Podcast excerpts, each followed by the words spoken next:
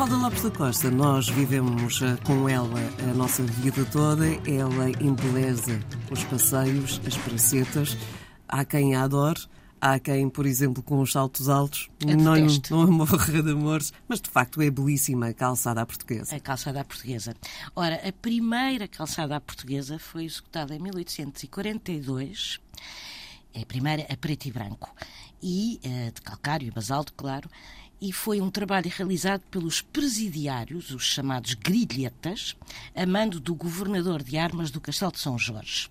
E mandou e fez esta primeira calçada. Ora, esta primeira calçada representava o mar num traçado simples, em zigue-zague, mas este, este desenho e, sobretudo, esta calçada a preto e branco foi muito bem recebida por toda a gente. E após esta primeira experiência, foram concedidas verbas ao governador para que os seus homens, ou seja, as grilhetas, pavimentassem toda a área da Praça do Rocio.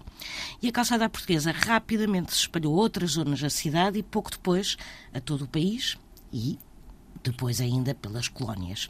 E em 1986 foi criada uma escola para calceteiros, a Escola de Calceteiros da Câmara Municipal de Lisboa.